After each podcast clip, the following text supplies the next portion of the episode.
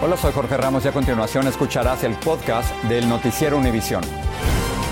El programa de noticias de mayor impacto en la comunidad hispana de Estados Unidos. Buenas tardes. Decenas de migrantes venezolanos a los que el gobernador de la Florida envió a Martha's Vineyard fueron trasladados hoy a una base militar en Cape Cod, Massachusetts. Durante los dos días que permanecieron en una iglesia, las autoridades y activistas humanitarios de Martha's Vineyard les dieron alimento, ropa y teléfonos celulares. Pero ahora comienza una nueva fase de incertidumbre para ellos, como nos informa Pedro Ultreras. Gracias, gracias. Eran alrededor de las 10 de la mañana cuando los migrantes venezolanos abandonaron la iglesia que los albergó en Martha's Vineyard desde su llegada el miércoles por la tarde. Eh, nos engañaron, nos dijeron que íbamos, o sea, nos dijeron que íbamos a Massachusetts, en realidad llegamos a Massachusetts, pero no sabía que veníamos acá. Entonces cuando llegamos acá nos encontramos sorprendidos porque buscamos a la gente de acá en la isla de Marta, la gente nos vio como confundidos, quiénes son ustedes y nosotros quiénes son ustedes también, entonces quedamos como, ninguno sabíamos quién era nadie. Se veían sonrientes y felices mientras se despedían entre lágrimas y abrazos de la gente que los ayudó desde su llegada. Luego los transportaron en ferry a territorio continental para llevarlos a vivir temporalmente a una base militar muy cerca de esa isla, donde se les tratará dignamente, dijo un representante estatal de Massachusetts quien los estaba acompañando. Esto es lo que un gobierno compasivo y humano debe hacer. Del ferry los pasaron a este autobús, luego fueron escoltados por policías estatales para llevarlos a la base militar Joint de Cape Cod. Durante el recorrido se dijeron tristes por el engaño que vivieron. Un poco triste por la situación de cómo nos trasladaron, cómo nos engañaron pero con la mentalidad firme en que vamos a ser parte de esta sociedad y vamos a tratar de dar buenas costumbres, de sumar. La promesa fue vos. Sergio Rasik, un inmigrante argentino que vive en la isla y que fue su traductor cuando llegaron, nos confirmó que son 45 adultos y 3 niños. Por lo menos dos de los menores nacieron en Colombia, el resto son venezolanos. El gobernador de Massachusetts declaró hoy que el traslado de los migrantes a la base militar fue voluntario y que desplazará a 125 elementos de la Guardia Nacional para asistir en las labores de apoyo hasta que se resuelva la situación. Al momento no se sabe cuánto tiempo permanecerán en esta base militar, pero el representante estatal que los acompañaba nos dijo que estudiarán caso a caso para determinar el futuro de cada uno en Cape Cod, Massachusetts. Pedro Ultreras, Univision. Precisamente sobre este tema, líderes demócratas acusaron hoy a gobernadores republicanos de usar a los migrantes como peones políticos. Los republicanos se defendieron diciendo que están creando conciencia sobre el desborde migratorio en la frontera con México. Y como nos informa Claudia Uceda desde Washington, en medio de la controversia están miles de migrantes. Las imágenes de inmigrantes enviados en autobuses y aviones al norte del país revivieron el debate sobre inmigración. El presidente Joe Biden arremetió contra los gobernadores republicanos. Están jugando a la política con seres humanos. Lo que están haciendo es incorrecto, antiestadounidense, afirmó. Reportes indican que en la Casa Blanca hoy funcionarios del gobierno discutieron posibles opciones de litigio para responder a los gobernadores republicanos. La Casa Blanca no negó ni afirmó la reunión y solo se limitó a decir que esto está en manos del Departamento de Justicia. Esto surge luego que el gobernador de la Florida, Ron DeSantis, enviara un grupo de inmigrantes a Martha's Vineyard y después de que el gobernador de Texas dejara a inmigrantes cerca de la residencia de la vicepresidenta Kamala Harris en la capital. El gobernador de California, Gavin Newsom, le pidió al Departamento de Justicia que investigue a DeSantis por posiblemente secuestrar a inmigrantes, lo que ocasionó una serie de insultos personales. Él es una vergüenza, dijo el gobernador demócrata. El republicano respondió diciendo, yo creo que el gel de su pelo está interfiriendo con su función cerebral. Sí creo que puede proceder el Departamento de Justicia es primero con posibles violaciones de los derechos civiles en el dado caso que estos consentimientos, estos waivers, se hayan firmado bajo presión indebida, bajo fraude, en el Congreso hay reacciones, pero cero acciones. Es una idea estupenda, es la mejor manera de llamar la atención del presidente, dijo ese republicano. Es un teatro de mal gusto, es un circo que se está creando por razones políticas, ambos de los cuales tienen eh, aspiraciones eh, presidenciales. Biden asegura que son los funcionarios de inmigración quienes pueden manejar a los inmigrantes de forma ordenada y segura y que los gobernadores no deben de intervenir. Washington, Claudio Seda, Univision. La situación de los migrantes que cruzan la frontera y son liberados en El Paso, Texas, es sumamente difícil. Unos cuantos reciben ayuda de la ciudad con habitaciones en un motel y a otros se les ofrecen buses para trasladarse a Nueva York, Washington o Chicago, pero muchos terminan en las calles. Marlene Guzmán tiene el reporte. Caótica es como describe a los migrantes la crítica situación en el centro de procesamiento y los refugios en El Paso, Texas, donde a diario están atendiendo la llegada de más de mil migrantes. Gracias a Dios nos soltaron de, una vez porque los albergues o sea, están demasiado colapsados. Aunque la jefa de la patrulla fronteriza asegura tienen bajo control el flujo migratorio que están viviendo. De migrantes están cruzando sin parar todo el día, toda la noche, la madrugada y entonces eso a nosotros nos causa un poquito de un trabajo más apresurado para poder procesarlos. Están liberando a unos 1.500 migrantes por día. Muchos no imaginan que terminarán viviendo en las calles. En ningún momento me llegó a pensar, llegué a pensar, bueno, llego a los Estados Unidos y me va a tocar dormir en la calle. Lo que está saturando a este sector fronterizo es la gran cantidad de venezolanos que en las últimas semanas han elegido esta ruta para cruzar a los Estados Unidos. Dijeron que vienen adelante, nos dijeron que nos viniéramos por aquí porque no íbamos a pasar el río. Y el río está peligroso. Y nos íbamos a ahorrar. Y nos íbamos a ahorrar también la plata a los 2000 del coyote. Intentando controlar esta crisis migratoria, la ciudad les ofrece habitaciones en un motel cercano, viajes en autobús hasta Nueva York, además de brindarles apoyo en un centro de bienvenida al migrante, pero esto no es suficiente. Asimismo, el gobierno federal trabaja en acuerdos con otros países para futuras repatriaciones de migrantes. Estamos haciendo lo, propio para poder aplicar algún tipo de consecuencia legal a las personas que están cruzando aquí por esta frontera. También una gran cantidad de migrantes pasa los días en el aeropuerto esperando a que un familiar pueda pagarles su vuelo o también porque autoridades les han pedido que se retiren de las calles. Que no permitían que durmiéramos ahí. Venimos de una travesía cansados y dormir aquí, esperar aquí, eh, es como un poquito más de lo mismo. Tratan de aguantar esta dura realidad que sienten es parte del proceso para una mejor vida. Indiferentemente en la situación en que estamos, te puedo decir que sí, vale la pena todo el sacrificio. En El Paso, Texas, Marlene Guzmán, Univisión. Una mujer sospechosa de tráfico de migrantes provocó una persecución a 100 millas por hora en Phoenix, Arizona. La mujer presuntamente trató de golpear un vehículo patrullero que perseguía a otro auto sospechoso de participar en la operación de contrabando. La policía puso alambres de púa en la autopista y logró que la mujer se detuviera. Al arrestarla, los agentes encontraron a dos niños en el auto. Estás escuchando el podcast del noticiero Univisión. Vamos a cambiar completamente de tema para ir a Londres. María Antonita Collins continúa allí y tiene lo último sobre las honras fúnebres en memoria de la reina Isabel II. Cuéntanos, María Antonieta, cómo estuvo la jornada de hoy, qué pasó.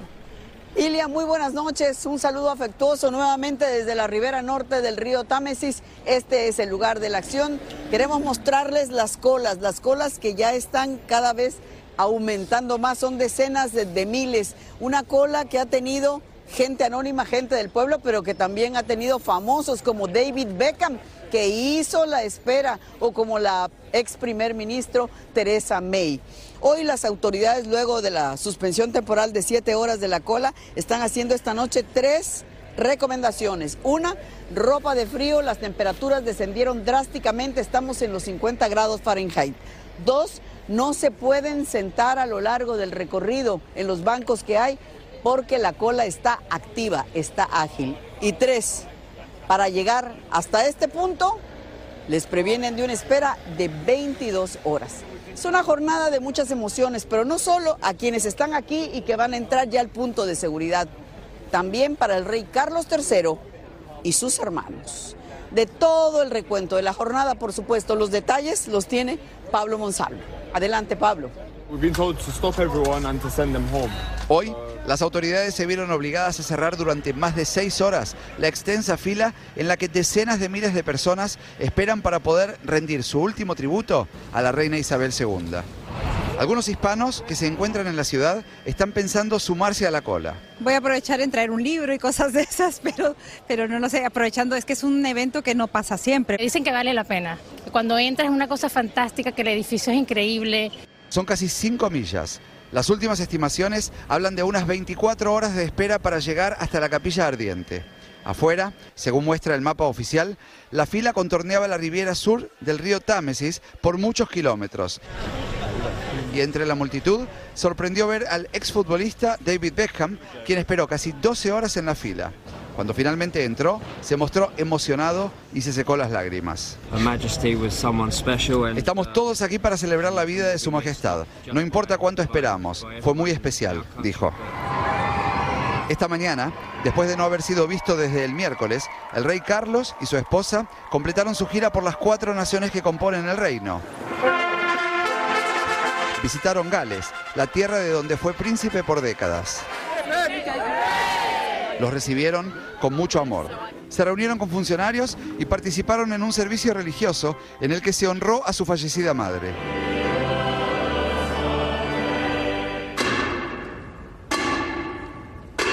A su regreso a Londres, esta tarde, el rey Carlos III y sus hermanos, al igual como lo hicieron en Edimburgo, mantuvieron una vigilia silenciosa frente al ataúd de su madre todos en uniformes militares, incluyendo el príncipe Andrés, a quien habían despojado de su rol oficial. Algunos afortunados pudieron observar la escena desde cerca porque nunca se detuvo el paso de la gente y desde un balcón interno varios miembros de la familia real acompañaban ese momento. Para mañana sábado está previsto que los ocho nietos de la reina imiten a sus padres en una vigilia también de 15 minutos frente al féretro de la monarca. El príncipe Harry recibió un permiso especial para vestir uniforme militar a pesar de no ser más un miembro activo de la familia real. En Londres, Pablo Monsalvo, Univisión.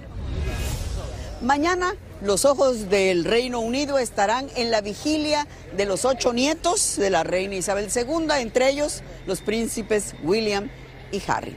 Y nosotros queremos recordarles dos cosas. Que el domingo hay Despierta América en domingo a las 9, 8 centro, por supuesto. Y les queremos invitar para el lunes a nuestra cobertura especial Adiós a la Reina.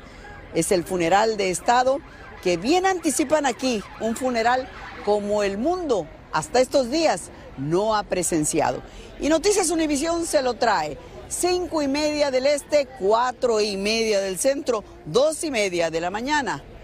Tiempo del Pacífico. Háblele a la familia, presencien con nosotros la historia que recuerden, les tenemos un lugar de excepción. Por supuesto, somos parte de una inmensa cobertura de Noticias Univisión.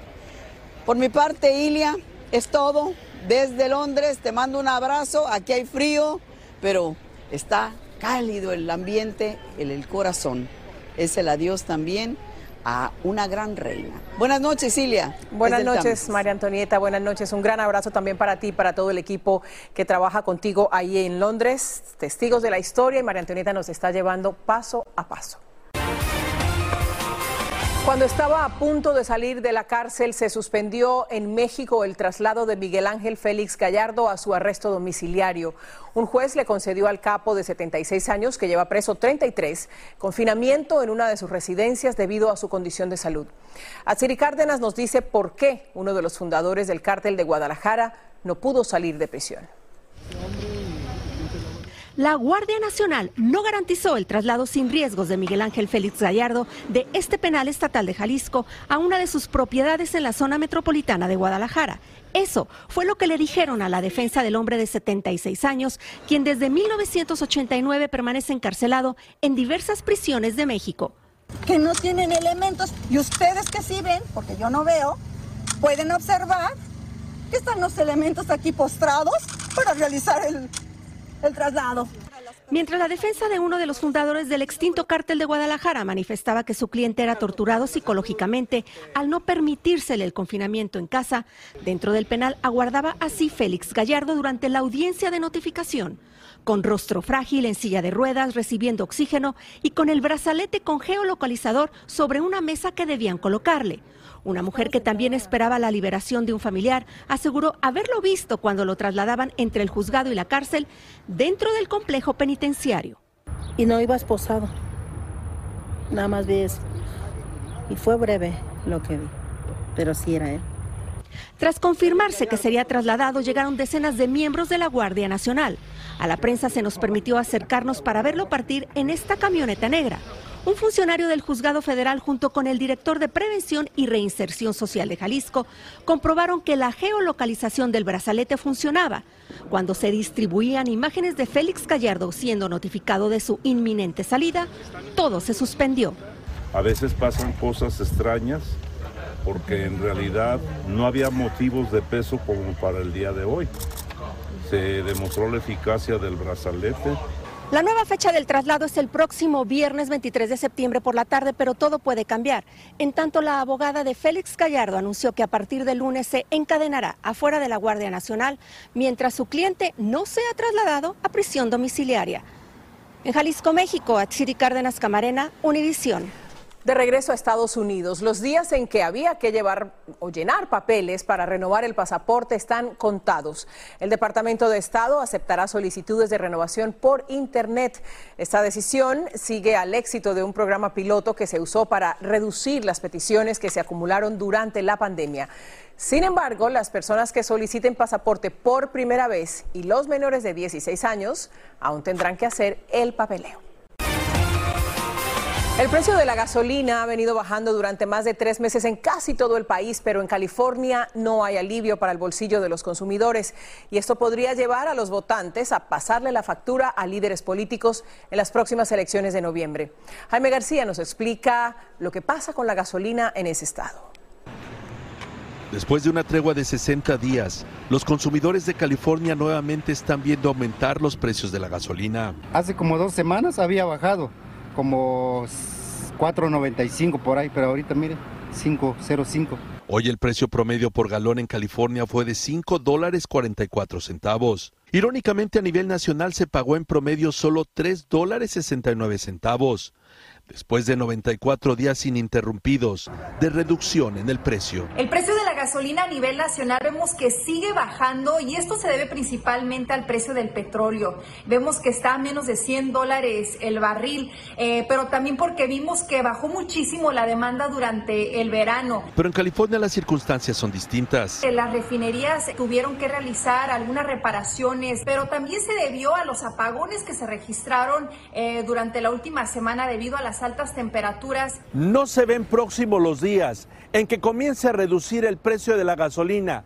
aquí en el estado de California. Pues ¿qué lo podemos hacer? Está subiendo otra vez. Esta indignación generalizada obligó a la creación de una comisión legislativa estatal para investigar las causas de las inexplicables diferencias de precios. Queremos saber por qué están los aumentos aquí y no en otras áreas, por qué hay un surcharge en la gasolina que no existe en otras áreas y por qué han seguido subiendo aquí en el estado de California cuando en otras áreas de los Estados Unidos estamos viendo que está bajando. La única buena noticia es que a partir de octubre los californianos que pagaron impuestos en 2020 y aún viven en el estado recibirán hasta 1.050 dólares de reembolso estatal. Mandarle dinero inmediatamente al consumidor, ya que ha pagado mucho uh, por la gasolina y la inflación. Porque sí ayuda un poco para la renta, porque la renta está subiendo también. Hasta no ver, no creer. En Los Ángeles, Jaime García, Univisión. Bueno, para terminar, les contamos que una camiseta de Michael Jordan fue vendida en una subasta por más de 10 millones de dólares. Es la de los Chicago Bulls que vistió el legendario basquetbolista en el primer partido de las finales de la NBA en 1998 que fue la coronación de una fantástica temporada conocida como el último baile de Last Dance. Es la cantidad de dinero más alta que se ha pagado por una pieza de recuerdo deportivo que se usó en un partido. Con esto nos dejamos. Buen fin de semana. Así termina el episodio de hoy del podcast del Noticiero Univisión. Como siempre, gracias por escucharnos.